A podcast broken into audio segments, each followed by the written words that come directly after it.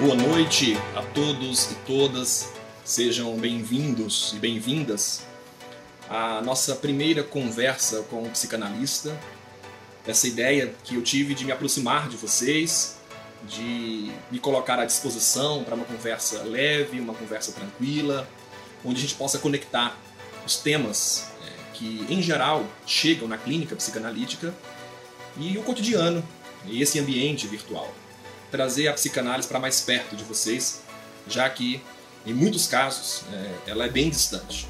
A gente fala da psicanálise em literatura, no cinema, mas tem pouco conhecimento, a grande massa tem pouco conhecimento do que seja realmente a psicanálise.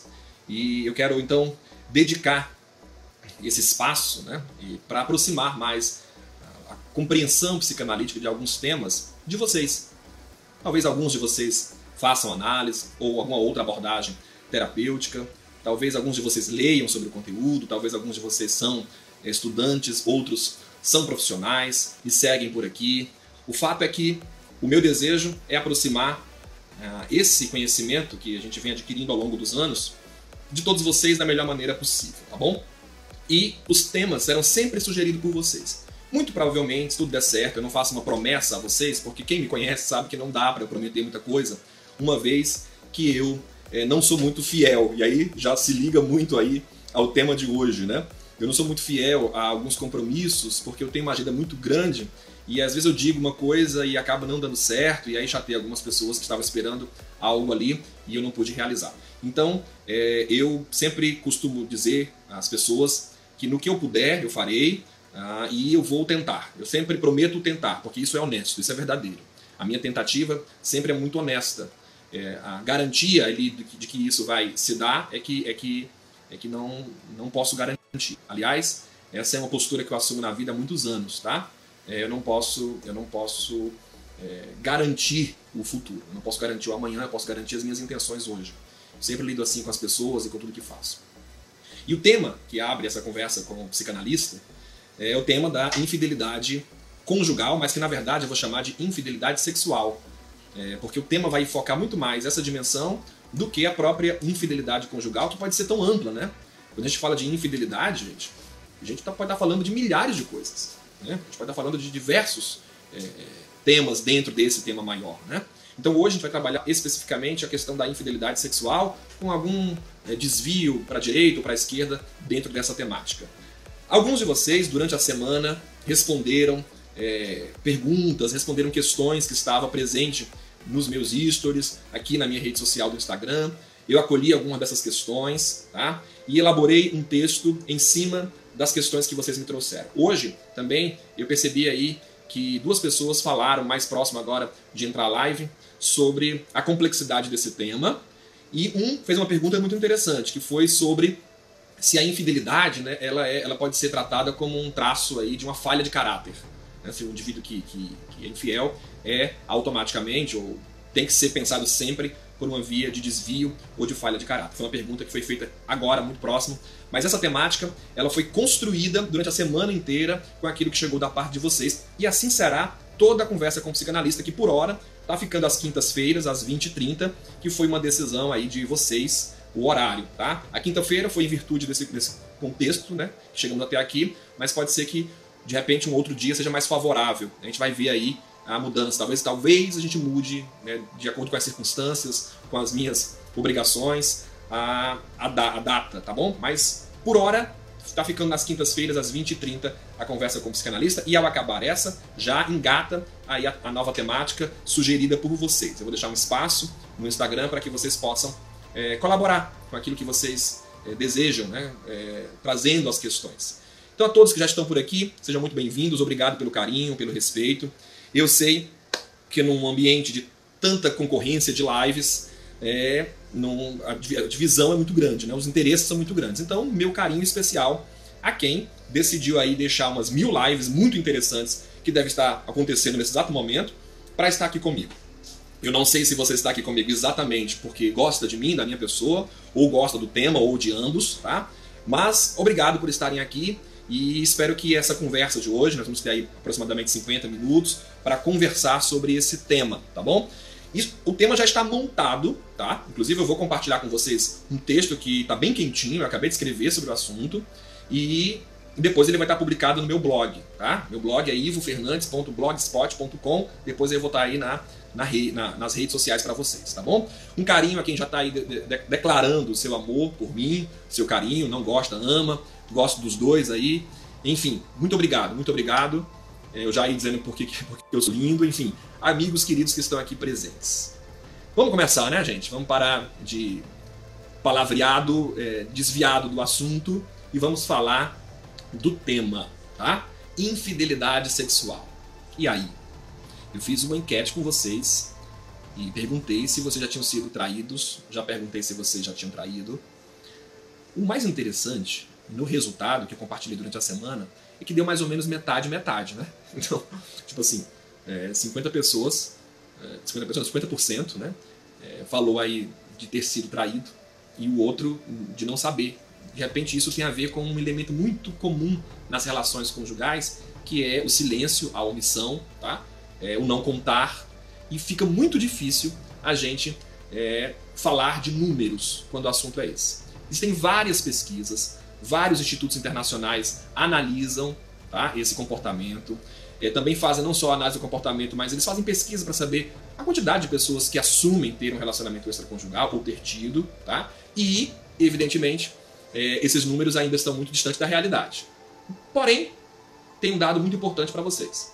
Atualmente, a disparidade entre homens e mulheres, que sempre foi um discurso muito comum, né? Os homens traem mais. Segundo quase todas as pesquisas na área, essa distância está quase zero. Ou seja, é muito pouco ainda os homens, segundo os dados, têm relacionamentos sexuais fora do casamento mais que as mulheres, porém, isso já não é uma distância que dê para considerar homens traem mais. Então essa, essa é uma das, primeiros, das primeiras verdades que circulam que já está desfeita, né? que já caiu, que já não é mais uma verdade legítima. A ideia de que homens traem mais que mulheres, isso está bem, tá bem nivelado, tá bom?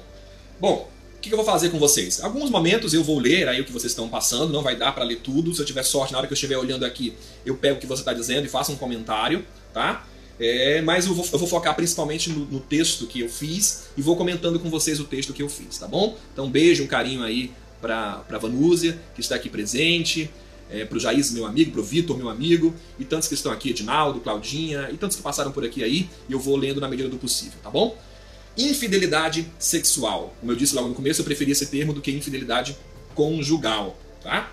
O tema infidelidade sexual está sempre presente. Não sei se você percebeu isso. Está presente em mesa de bar, em cafés, em roda de amigos, em família. O tempo todo as pessoas falam sobre esse assunto quando tem um certo humor. Vocês já perceberam isso? Quando a coisa está bem humorada, né, quando a gente está bebendo, com os amigos, essa conversa sempre surge.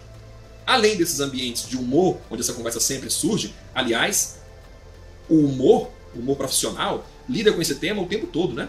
Ou seja, a ideia da traição permeia o humor o tempo todo e a gente ri muito, né? Já perceberam isso? Isso é bem clínico, tá? Isso, isso tá, tem tudo a ver com psicanálise. A gente ri muito quando um humorista fala é, de relações extra é, conjugais ou de traições. É sempre um riso solto. Essa tá sempre ali naquele lugar do humor. A gente ri quase que não imaginando, né? Ri como se fosse do outro, que eu posso ser o que está sendo retratado naquele humor. A gente ri como se nada tivesse a ver com a gente. Mas isso é muito comum, tá? É muito comum a gente rir daquilo que a gente não consegue suportar quando é preciso lidar com ele com verdade. Então a gente trata dele com humor. Deve ser por isso que está presente em filmes, está presente na literatura, na música, como acabou de dizer aí o Jaízes. Está presente, né? O tempo todo a gente fala desse tema em todo lugar. Séries.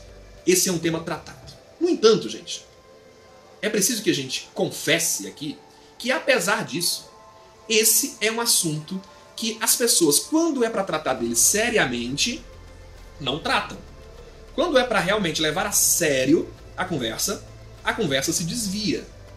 Né? Eu estou assistindo agora a sessão de terapia, né? É, é um programa desde 2012 que tem essa, essa série. E é muito interessante em alguns personagens como eles, eles fogem né, do assunto principal, como eles fazem de tudo para não trabalhar a questão em análise. Isso acontece o tempo todo na minha clínica. o quanto as pessoas mentem para si mesmas. Observe o que eu estou dizendo, elas mentem para si mesmas. Elas não chegam a mentir só para o outro. O Renato Russo tem uma canção onde ele diz isso, né? Mentir para si mesmo é sempre a pior mentira. E isso acontece muito. Talvez nesse exato momento, nessa live, nessa transmissão, você vai mentir para você. Você vai tratar a questão eh, de uma maneira que não é legítima, não é verdadeira, não, é, não leva em consideração todos os elementos que compõem a sua própria existência, a sua própria história. Então não é um assunto onde as pessoas tratam com honestidade. E aí a pergunta é por quê? Por que será que as pessoas não tratam com honestidade esse tema? Bom, a resposta a essa primeira pergunta tem a ver com a carga moral que a nossa cultura herdou da tradição judaico-cristã. Nós temos uma carga moral enorme impregnada em nossa cultura. E apesar de a gente hoje já ter uma, uma moral mais frouxa, isso não implica que essa dominação moral não esteja presente em tudo que a gente faz, diz, consome, tá bom? A gente é treinado desde infância, desde a infância, desde a infância, a não, por exemplo, admitir certos desejos. A gente é treinado desde a infância a olhar o tema da sexualidade, já que a infidelidade aqui é a infidelidade sexual. A gente é treinado a olhar o tema da, da sexualidade sempre com olhos atravessados, porque é uma coisa maligna. Sim, nós estamos no século XXI e a gente ainda vê. E eu poderia até dizer que nós estamos vendo um retrocesso até, especialmente aqui no Brasil, onde, de novo, ah, nos ambientes religiosos, aos ambientes escolares, se tem uma necessidade de tratar o sexo como um tabu, de tratar o tema da sexualidade como algo que é tão privado que uma escola, por exemplo, não pode tratar. Educação sexual, gente, não existe. Não existe educação sexual. O máximo de educação sexual que existe numa escola é o aparelho reprodutor nas aulas de biologia, de ciências.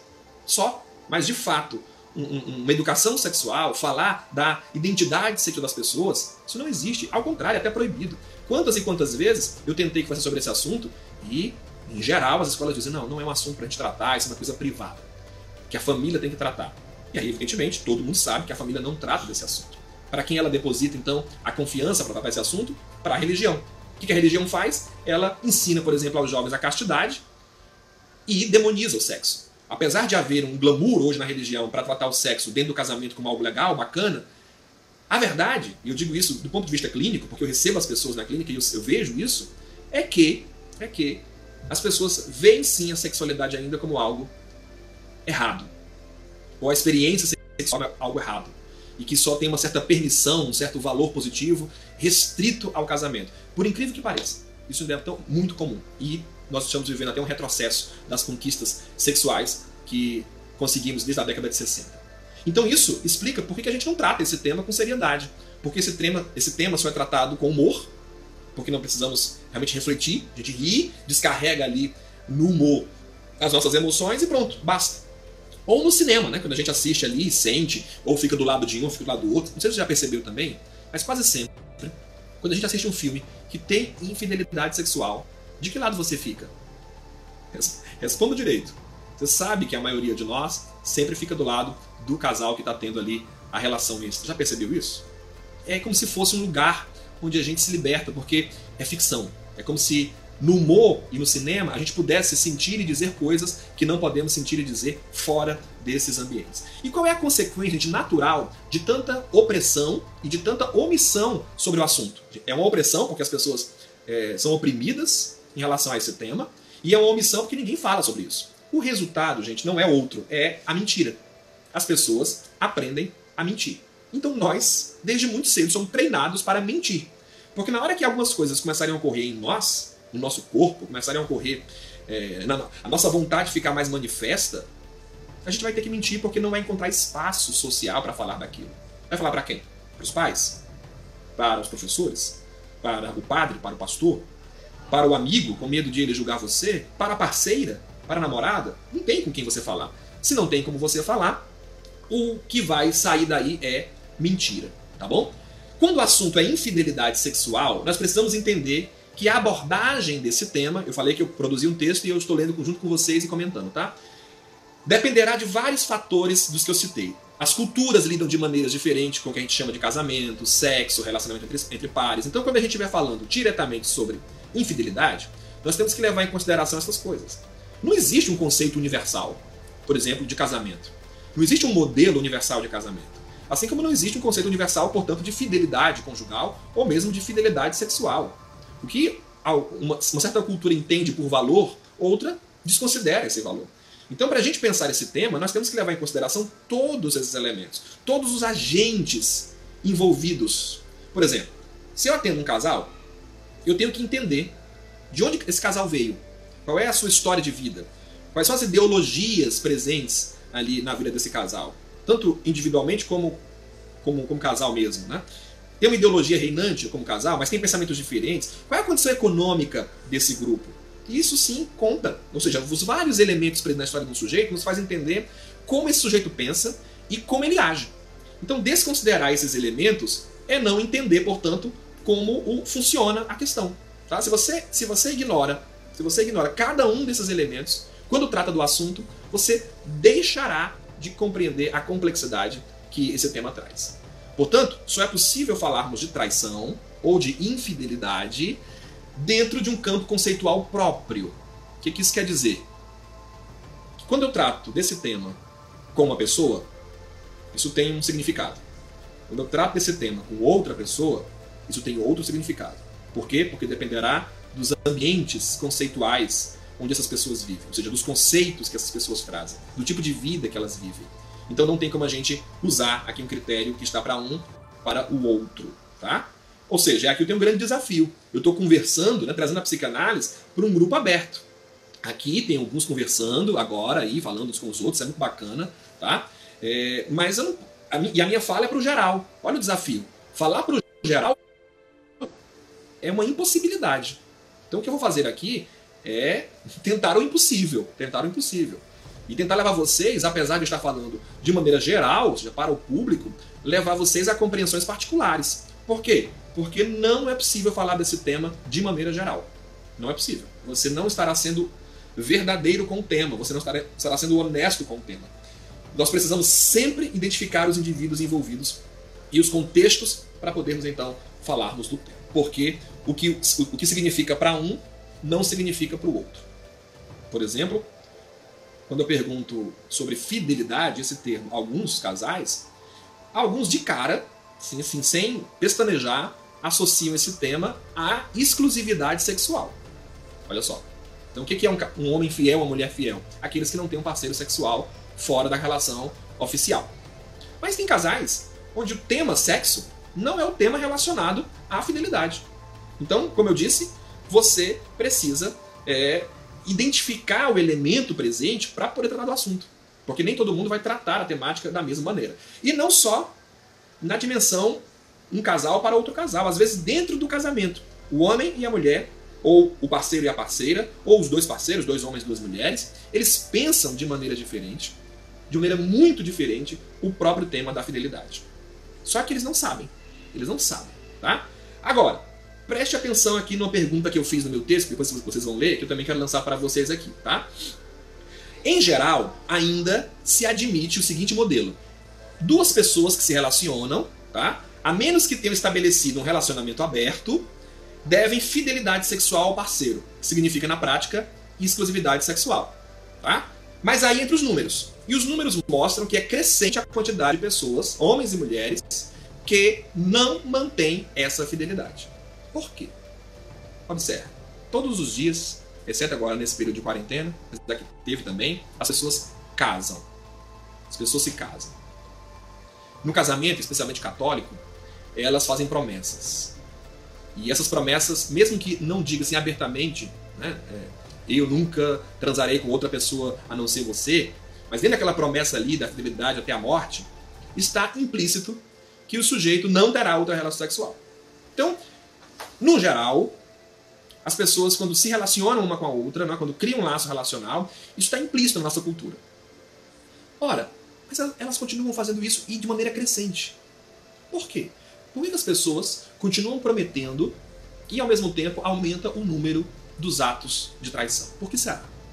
A verdade por trás dessas traições são mais complexas do que podem parecer. Inclusive, foi a, a imagem que eu publiquei no meu feed, que depois eu peço para você ir lá Inclusive, deixa eu fazer aqui propaganda, né? Que você vá no feed, que você curta, que você compartilhe, que você comente, que isso faz com que aquilo que eu estou produzindo chegue mais rápido em você, tá? Que você, que você veja a, o conteúdo que eu tenho produzido. Mas a pergunta é por que, que as pessoas então estão traindo diante dessa situação é, das promessas? Elas continuam discutindo sobre isso, ou melhor, elas continuam repetindo esse modelo e aumentando o número de traição. Por quê? Como eu falei, a verdade por trás das traições são mais complexos do que podem parecer.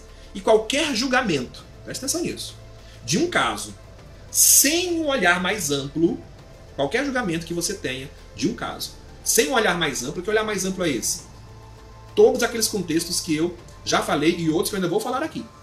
Sem um olhar mais amplo, sem dúvida será precipitado. Por isso que não tem pior pessoa para aconselhar um casal que está passando por uma crise relacional, às vezes, do que os amigos. São os piores. Por isso que é tão importante a ajuda profissional. Sabe por quê? Porque muitas vezes a simplificação do tema vai prejudicar.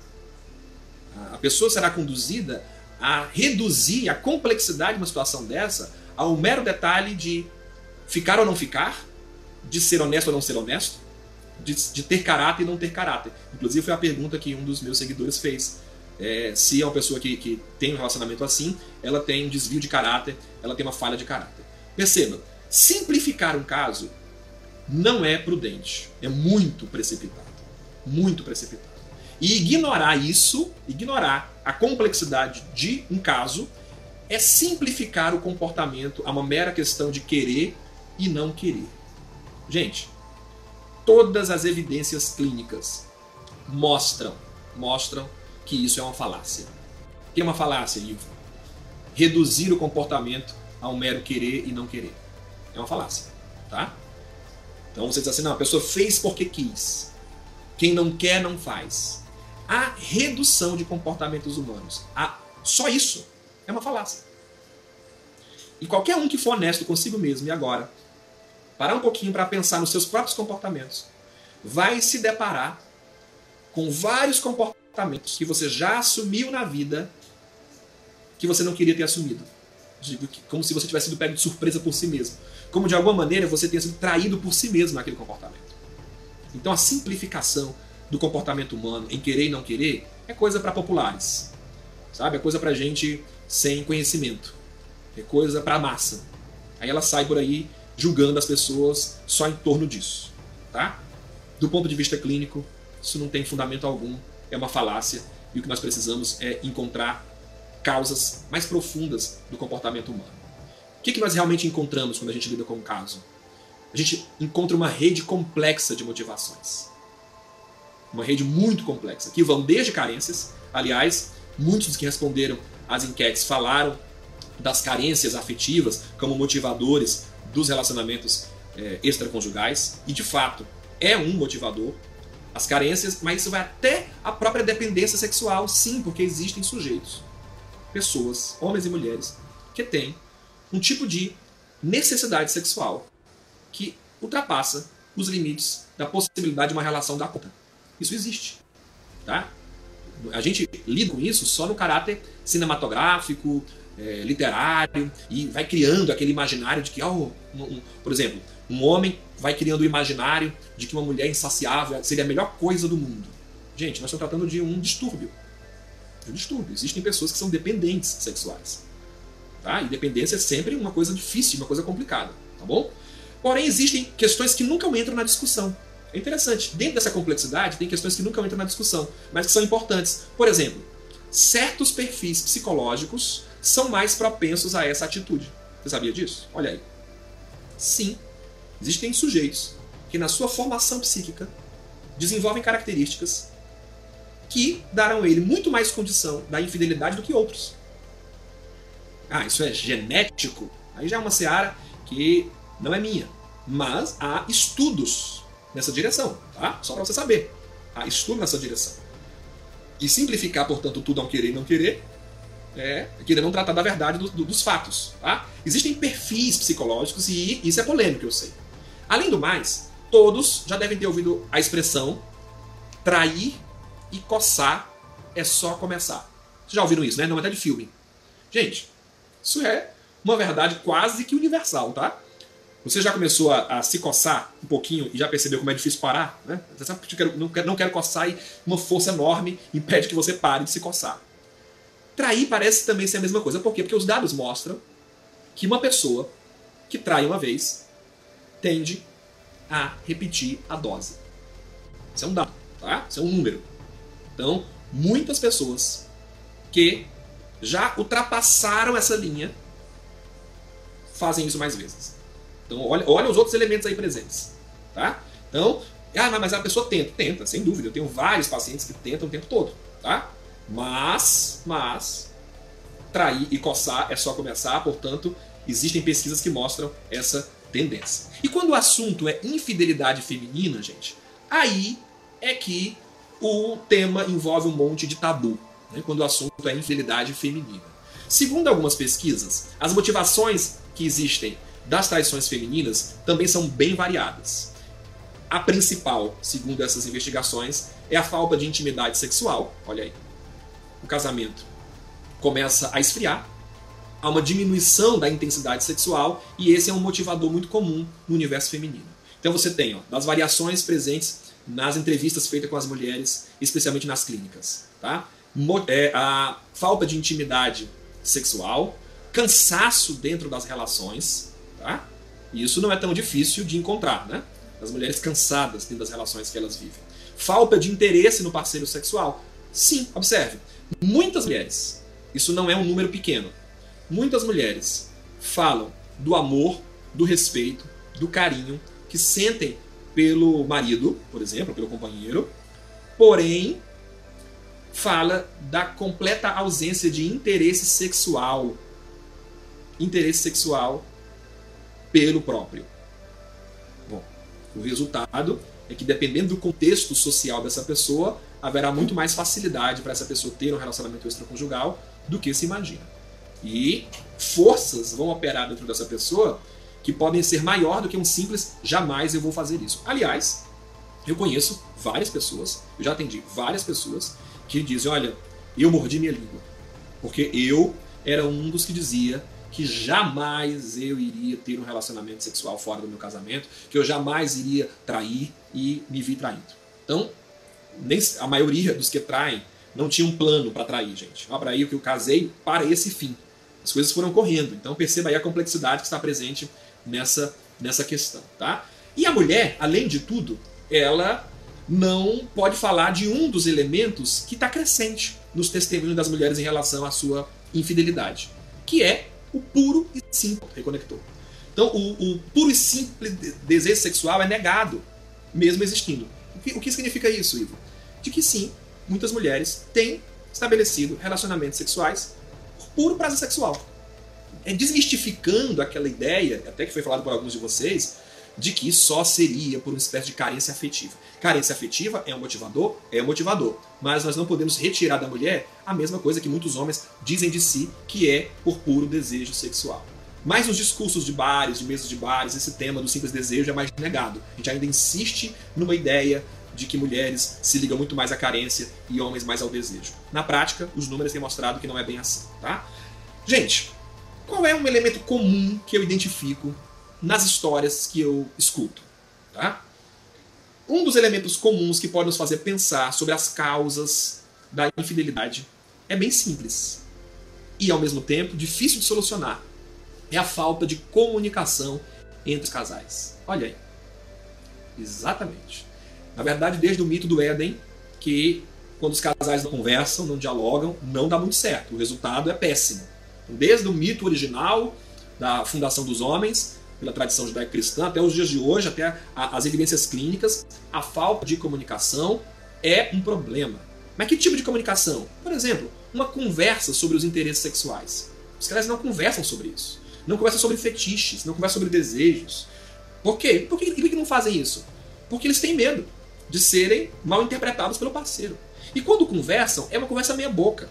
Não é legítimo, não é um, não é um contar legítimo do, do, dos interesses, dos desejos. E aí faz com que o relacionamento também entre dentro de um daqueles, daquelas características que eu citei antes. A ideia de um relacionamento sem, sem paixão, sem tesão, porque as pessoas não tratam desse assunto. Então tem muita insegurança mesmo, Daran. É muita insegurança em conversar. Como é que eu vou conversar com alguém que, por exemplo, já traz uma carga moral enorme? Como é que eu vou fazer isso? Se a pessoa já mostrou desde o começo que ela acha isso imoral, por exemplo. Então existe uma força moral enorme que empurra as pessoas para o oposto daquilo que elas almejam. Olha só, moralmente a pessoa não quer a infidelidade, mas por causa dessa moral, ela impede uma conversa legítima sobre o assunto e o resultado vai ser o contrário do que ela buscava. Ou seja, vai, vai acontecer infidelidade na maioria dos casos. E aí as pessoas é, procuram, às vezes, no último caso, uma clínica, tá? É, para tratar do assunto. Né? Procura um psicanalista para tratar do assunto. Inclusive, tem muita gente que me pergunta assim: Ivo, por que as pessoas vão para a clínica e se separam? Né? É, a psicanálise separa as pessoas? Eu disse: de jeito nenhum. As pessoas se separam quando às vezes vão à clínica porque elas vão tarde demais. Aí não tem mais jeito. Elas vão tarde demais. Aliás, essa é a questão. A gente sempre começa tarde demais a tratar desse assunto. A gente acaba, é, em vez de tratar o assunto com verdade, com gente competente, tratando o assunto muito mais envolvida na lógica da culpa, na lógica da moral, tá? A gente vai numa linha que é totalmente contrário ao bom senso em relação ao tema. E aí apresenta comportamentos que são sinalizadores. Quer ver um, comportamento sinalizador de um relacionamento que provavelmente não vai dar muito certo? O ciúme. O ciúme é um sinalizador de um relacionamento que está fadado ao fracasso e com grandes chances de infidelidade sexual. Então, o ciumento, você com seu ciúme pode estar provocando o contrário do que você quer defender com seu ciúme, do que, do que você quer impedir com seu ciúme. Ciúme não é bom. Porque, gente, o ciúme não controla, ciúme não controla nada. A culpa não impede a repetição de um ato. Ah, o cara fez, ficou culpado, fez penitência, fez aqui, um monte de coisa. Isso não vai impedir ele de repetir o ato. E a moral tem se mostrado insuficiente para impedir. Então, o que fazer? O que a gente vai fazer? Primeiro, e acima de tudo, buscar se conhecer. Se você buscar se conhecer, você tem uma arma mais poderosa para lidar com seus desejos, com seus instintos, com a sua vontade. Autoconhecimento é de extrema importância. Depois, o diálogo. O diálogo, sim, é preciso conversar abertamente sobre alguns temas. Se for feito no início da relação, melhor. Eu sei que é mais difícil fazer do meio para o fim. Mas é preciso conversar. Sabe por quê? Porque às vezes duas pessoas têm pensamentos totalmente diferentes sobre o que significa traição. E se casam sem saber disso. E aí, no meio do processo, pela escuta de um e do outro, você percebe que o seu parceiro ou parceira pensa uma coisa que se você disser para ele o que você pensa, não vai, não vai dar mais certo. Porque já está no meio do, do caminho e, e, não tem mais como construir junto. Então, de novo, a mentira volta. A mentira volta aí para o cenário das relações. Não é preciso que as pessoas cheguem num lugar comum, sabe? Num lugar comum sobre os conceitos. Inclusive, rever conceitos. Tentar tirar uma síntese do que cada um pensa e rever principalmente aquilo que está instalado em nós como verdade absoluta. As verdades absolutas precisam ser revistas. E uma conversa honesta, ela tem que se dar logo no começo das relações. Esse é o segredo de uma relação de sucesso, de uma relação que pode dar certo. É uma conversa honesta no começo. Então, os solteiros aqui, tá? os solteiros, comece direito a relação. A garantia mais certa de um relacionamento futuro de qualidade é começar direito. Porque a relação que começa errado e tentar ser conservada no meio do caminho, em geral, vai ser mais difícil quando é, se é que vai dar certo, tá bom? Então, busquem depois disso, tá? Dessa conversa honesta, do diálogo franco, senão você vai adoecer a sua relação, uma ajuda profissional para você compreender principalmente o tema. Tema aqui que é do nosso enfoque aqui, tá? Compreender o que acontece com a gente. Por quê? Porque, gente, essa temática não se resume a apenas aspectos morais ou sociais. Se você resumir isso a apenas aspectos morais, ah, traição é uma questão moral, traição é uma questão é, meramente social, é uma questão de querer ou não querer, você está indo no caminho errado. Ou você vai ser traído e nunca saberá, ou vai terminar várias e várias relações no meio desse processo. Tá? É, então, não precisamos, não precisamos tratar as coisas assim. Nós precisamos é entender os elementos presentes, especialmente para além do aspecto social e moral. Exemplo: existe um elemento pulsional que nenhuma cultura é capaz de sufocar. Nós somos constituídos de pulsionalidades que nenhuma cultura é capaz de sufocar plenamente. A civilização, ela está aí para controlar os desejos. Porém, é mais forte do que a própria civilização. Ela não consegue controlar, ela sempre consegue escapar. Fora que a infidelidade, gente, também está muito ligada a vivências edípicas infantis e até a traços pré-edípicos. Ou seja, é preciso rever a própria história do sujeito. Outra verdade absoluta que tem que ser desfeita, gente, é a ideia do amor romântico que completa o indivíduo. A clínica nos mostra que nós temos uma necessidade nunca satisfeita pela realidade. E alguns conseguem evidenciar mais isso, outros menos. Mas essa é, é uma, uma coisa muito comum em todos os indivíduos. E uma das consequências de não saber lidar com essa carência que ninguém vai suprir em totalidade é justamente a infidelidade. Porque as pessoas não sabem lidar com isso. Elas também não sabem que muitas vezes a infidelidade está ligada a uma hostilidade edipiana e a feridas narcísicas. São coisas muito anteriores à relação que você está assumindo. Então, para além, nós já estamos chegando perto do fim, para além, do discurso moral, tá? a traição pode estar associada a vários medos ignorados dos sujeitos. Deixa eu dizer mais, a própria fidelidade pode estar associada a medos. Em vez de ser uma questão de honra, porque o sujeito é uma pessoa muito honrada, a fidelidade pode ser um efeito. O indivíduo é fiel porque ele tem tantos medos dentro dele que ele então se comporta como fiel. É uma outra coisa. E a gente às vezes fica ali louvando um traço que não tem nada a ver com honra. Assim como a infidelidade não necessariamente tem a ver com desonra ou com falha de caráter, como perguntou um amigo aqui para nós, tá? Então, reduzir, reduzir a questão ou julgar uma pessoa pelo ato de traição ou de fidelidade, desconsiderando a complexidade que é um sujeito, é apenas ingenuidade e ignorância. A fidelidade possível é aquela que começa não exigindo do parceiro ou parceira ser mais do que ele pode ser. Fidelidade plena é uma utopia, mas é possível viver uma relação conjugal, sem interferência de terceiros, desde que construída de maneira adequada, com muita disposição, com muita criatividade, com muita paciência e com muita troca legítima. Isso leva tempo, tá? E existem vários modelos de relacionamentos, nenhum mais certo que o outro. Existem casais onde um terceiro destrói a relação, mas existem outros casais onde, onde um terceiro salva a relação. Sim, tem, tem relacionamentos que um terceiro salva a relação. Há casais que se abrem para experiências com o outro e põe tudo a perder. Tem casais que abrem essa experiência e atiçam a relação, deixam ela mais viva. Há quem lide bem com o segredo, há outros que preferem confissões. São vários modelos, são tantos que não daria aqui. Passaria a noite listando a quantidade de modelos relacionais que existem. O que nós temos que saber para concluir? Que nós somos seres de pulsões, que não se submetem totalmente à razão. Nós inventamos a civilização para tentar conter, porém o nosso corpo não é regido apenas pela moral, pela cultura ou pela civilização.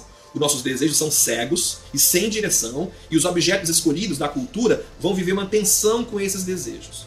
Quando tudo dá certo, a gente passa por esse processo de formação psíquica adequadamente, é mais fácil enfrentar os desejos Porém, não é uma segurança plena, porque ninguém é um super-herói ou uma super-heroína capaz de nunca errar conforme os padrões morais estabelecidos. Isso não existe. Alguns, considerando a normalidade dos desejos e a construção social, criam para si novas regras morais e encontram parceiros que comunguem da mesma ideia. Essas pessoas vivem melhor. Mas mesmo assim, mesmo esses casais que encontram parceiros para viver novas regras morais, saibam, até entre eles, sim é possível traições porque existem vários tipos de traição e vários tipos de relacionamento. O que é que eu sei e aqui eu concluo minha fala? O que eu sei é que cada um precisa ser honesto consigo mesmo. Antes de tudo, muito honesto consigo mesmo. O que eu sei é que a gente precisa ter coragem, coragem de enfrentar os nossos medos, de ir ao encontro da nossa própria alma. Depois disso, entendo alguém com quem a gente possa construir uma relação saudável, que a gente faça isso de maneira madura, adulta, sob a luz do bom senso e da coerência, não exigindo de ninguém o que você não exige nem de si mesmo. E por fim, o último conselho: faça análise.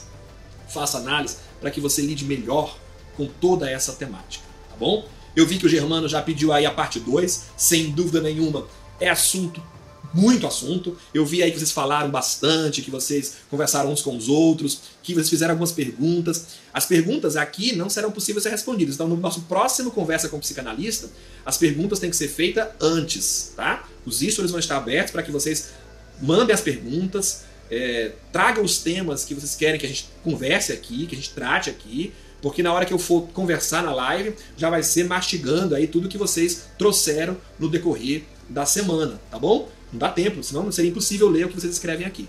Então, essa é, é nesse formato que será a nossa conversa com o psicanalista, tá bom? Nós estamos aqui com mais ou menos uns nove minutinhos antes é, do, Insta, do, Instagram derrubar a live, mas deixa eu me despedir e também ver alguns, alguns que estão falando aqui, tá? É, Dênio Rebouças, que bom que você esteve aqui. Quem não chegou no começo da fala, gente, volta, vai ficar 24 horas aí para vocês verem essa, essa, essa live, tá? É, eu vou tentar salvar aqui. Eu sou péssimo em tecnologia, mas vou tentar salvar, ver se eu consigo. Mas se não, vai ficar 24 horas aí e em outros momentos a gente conversa também, tá? Então, obrigado pelo carinho, obrigado pela companhia. Divulgue esse trabalho, porque eu acho que fará bem. Vocês vão ter condições de, de tratar desse, desse assunto com certa qualificação e de tantos outros assuntos que, em geral, são tratados de maneira tão banal. Obrigado, Claudinha, pela participação. Que bom que você gostou, tá? Edinaldo, Celinda, que gostou muito, Leni, que gostou muito, o Rodolfo, que gostou também. Pra, obrigado pela presença. Que bom que foi explicativo. Tá, Dênio, volta lá no começo que foi bem bacana. Mas isso que eu falei aqui também está em forma de texto. Ainda hoje ou amanhã, nos próximos dias, assim que o meu editor, meu editor-chefe, terminar a, a, edição e a correção do texto, que é o meu amigo Edinaldo, eu vou publicar no meu blog o texto. Tudo que eu falei aqui está no texto e vocês vão poder aí compartilhar uns com os outros e aumentar a discussão, tá bom? É hora de vocês é, ouvirem Marília Mendonça, como disse o Jair aí. Daran, beijo em você. É hora da gente sofrer agora a dor de cotovelo. É hora de ir atrás aí, é, de lidar com essa, com essa temática da melhor maneira possível. Cada um lida da maneira que achar adequado. Eu estou aqui para caminhar com vocês, para ajudar vocês, para tentar ser é, um auxílio na jornada do autoconhecimento, na jornada na direção de si mesmo. Eu estou aqui para isso, tá bom? Beijo, Germano, beijo, Soraya, beijo a todos e todos. Ayrton, meu amigo, grande abraço, tá bom? Vou continuar provocando com toda certeza, meu amigo Vilmer, tá? Vou continuar estabelecendo aí. E se quiserem que a gente fale mais desse assunto, com mais detalhes, gente, é um assunto com tanto detalhe que eu posso depois realmente pormenorizar.